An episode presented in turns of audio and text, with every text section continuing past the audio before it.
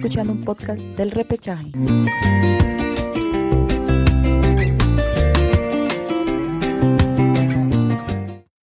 Hola, ¿qué tal? ¿Cómo están? Mi nombre es Gabriel, estoy aquí junto a Iván y Joel. Nosotros somos el repechaje y le estamos trayendo un nuevo programa, ¿sí? Un nuevo podcast que es acerca de eh, esta fecha triple, ¿no? Esa fecha triple que, que, hizo Perú, esta fecha triple que, que jugó ante Chile, ante Bolivia y Argentina, ¿sí? Donde ha sido una fecha eh, bastante nefasta desde mi punto de vista, porque nos deja muy lejos ¿no? de lo que es el Mundial en esta triple fecha donde prácticamente hay otros equipos que sí están cada vez más cerca, otros que han entrado nuevamente a la pelea, mientras que Perú ha quedado relegado, ¿no?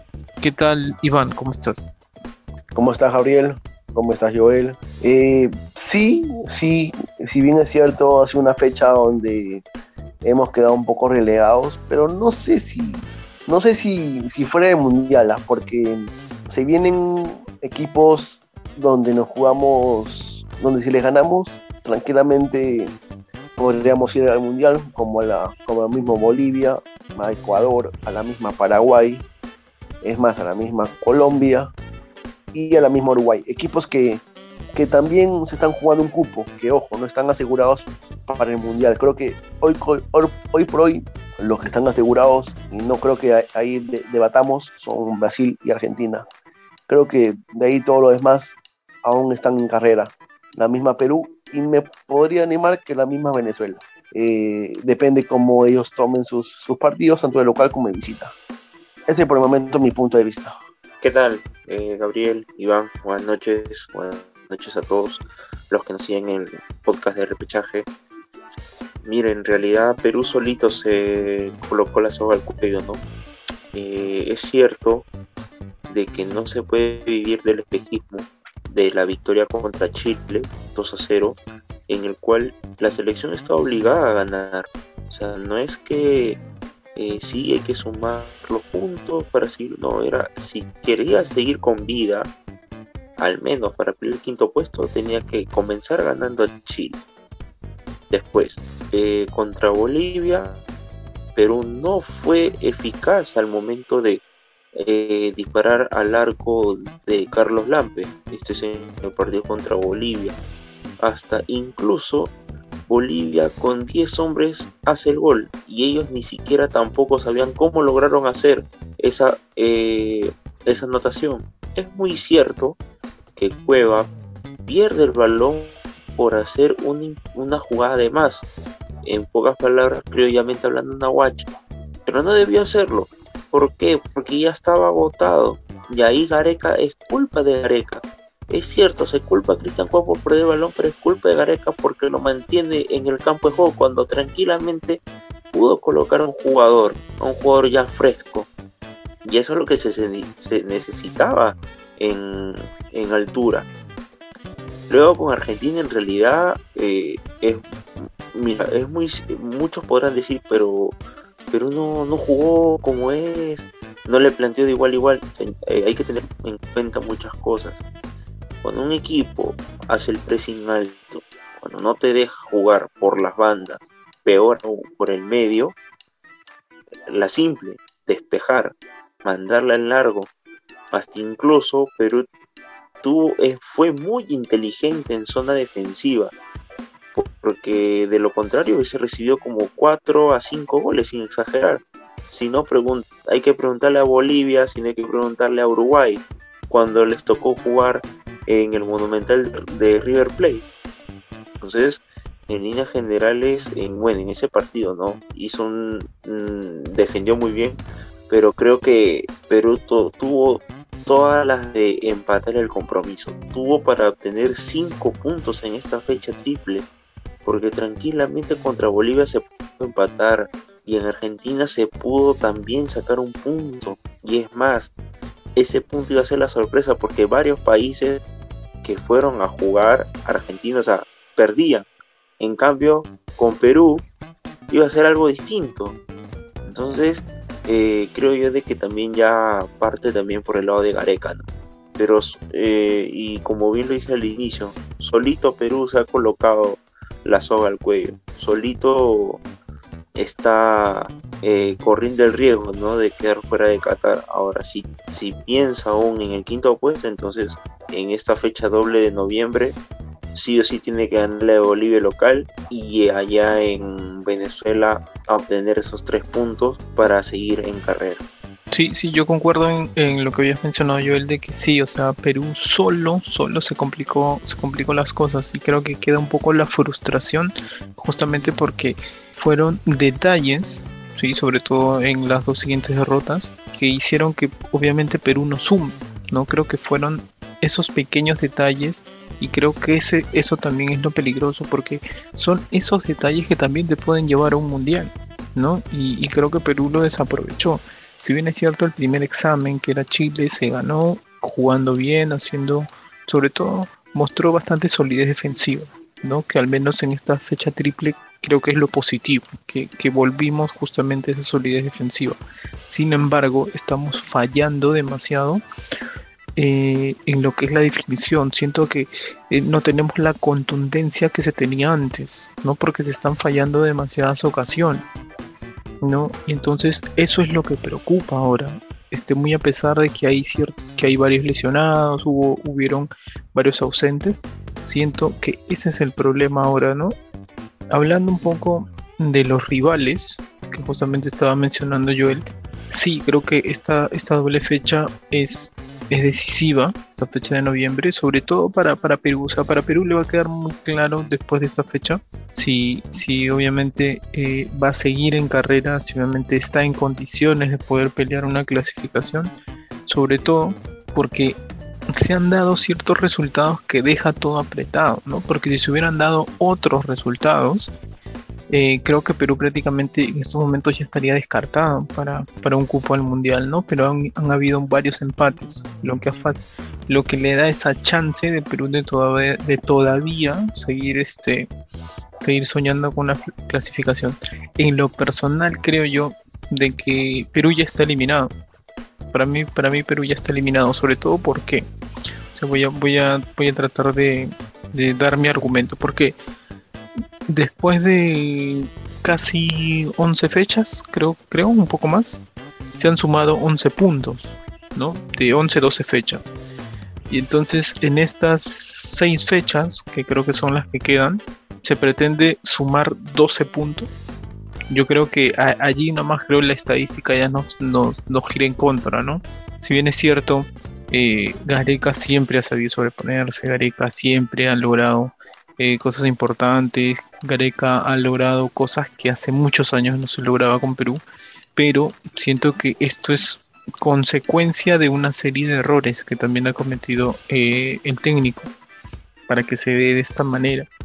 Pero ya hablando un poco de lo que se viene, un poco de lo que, de lo que le falta a Perú, se, se estuvo analizando, y algunos medios también lo daban, de que una de las selecciones que tiene un fixture que más o menos le, le puede beneficiar, entre comillas, es a Perú, así como a Bolivia, ¿no? Mientras que otros como que todavía tienen el fixture complicado porque juegan con Brasil, juegan con Argentina, juegan afuera de visita, ¿no? Mientras que a Perú le queda tres partidos de local, ¿no? Y con rivales directos, y con rivales que, se, que eh, sobre el papel se pueden sacar puntos importantes. Entonces yo les quiero preguntar, realmente Perú, eh, más allá de las condiciones, el fixture se le acomoda para que pueda seguir soñando. ¿Realmente se puede dar de esa manera? A ver, a ver eh, yo, yo comienzo ante tu pregunta, Gabriel. ¿Y por qué la comienzo? Porque estoy un poquito, solo un poco, desacuerdo con, con tu apreciación, que sí, que sí es válida. Cada uno tiene su apreciación es bueno, eso enriquece lo, lo, que hacemos, este debate que hacemos entre los tres, de Joel y tu persona. ¿Y por qué ese acuerdo? A ver, ¿por qué? Porque justo es lo que tú decías. Tenemos tres partidos de local y contra, y contra tres rivales directos. O sea, tenemos tres rivales directos. Entonces, y, y, una visita que es contra Venezuela, que está última, que, que, no, que no tiene un estilo de juego, que, que tranquilamente creo yo, también, creo mi opinión, se le puede ganar. Creo yo también 12 puntos. A ver, todo el mundo dice, si tú quieres ir al mundial, tienes que ganar tus partidos locales. Eso es lo primero que todo el mundo te dice. Tus partidos locales tienes que ganarlos, sí o sí, si quieres ir al mundial. Nos quedan tres partidos de locales. Contra Bolivia, contra Ecuador y contra Paraguay. Rivales que acá ya les hemos ganado. Y es más, ¿ah? yo creo que si es que Gareca hace una buena estrategia como la que hizo contra Argentina, que tranquilamente, como dijo Joel, se pudo empatar, hasta se pudo ganar, porque si es que ese penal no lo fallábamos. Es más, tuvimos una antes con, con la Paula, que la, que la agarra mal y no, no la, agarra media mordida, que tranquilamente pudo, pudo ser el, 1 a 1. Eh, entonces, eh, yo creo que si es que plantea bien su partido Gareca ante Colombia y contra Uruguay de visita, a Uruguay le hemos ganado también de visita. Y, Colombia, esta fecha triple, ha demostrado que no, que también es un rival ganable de local, que tiene partidos muy, muy, altibajos, así como la selección peruana. Que unos partidos te juega bien y otros partidos te juega muy, pero muy mal. Eso ha demostrado Colombia en estos partidos. Y una, y una selección uruguaya que tampoco está jugando bien, tampoco está jugando bien. Yo no veo por qué no podríamos tener 12 puntos y hasta un poco más. Vuelvo a repetir, siempre y cuando Gareca plantee un buen partido, eh, los chicos estén comprometidos, Cueva esté comprometido. Y como, y como digo, creo que si es que están de 6 puntos para arriba, tranquilamente podríamos sacar más de 12 puntos, si estamos comprometidos todos. Y vuelvo a repetir, si estamos de local, tenemos, es, un, es una necesidad, es, un, es una obligación sacar los 3 puntos de local si queremos ir al mundial, en mi punto de vista. Por eso, un poco en desacuerdo con contigo, Gabriel. Me parece que sí, aún tenemos chances. Me parece que sí podríamos ir al mundial. En realidad, creo yo de que todos son ahora rivales directos. Así Perú juegue de local y de visita. Son solamente seis partidos que le queda a la blanquirroja. Recordemos que eh, en realidad son plazas complicadas, ¿no? Eh, Barranquilla, Montevideo, en realidad, y bueno, en Venezuela, ¿no? Que incluso hay que tener mucho en cuenta que le ganó Ecuador, ¿no? 2 a 1, pero creo que ahí donde Gareca tiene que ser ya más inteligente, o sea, Gareca tiene que ya sacar a relucir la jerarquía que tiene como técnico, ¿no? Creo yo de que él tiene que colocar a los jugadores idóneos en cada partido. Creo que acá en, tanto en Lima como en, el, país de la Vinotinto mm, tiene que colocar una formación que sea la más contundente, ¿no? La que en los 90 más los minutos adicionales que otorgue el cuarto árbitro sea el equipo que obtenga los tres puntos, ¿no?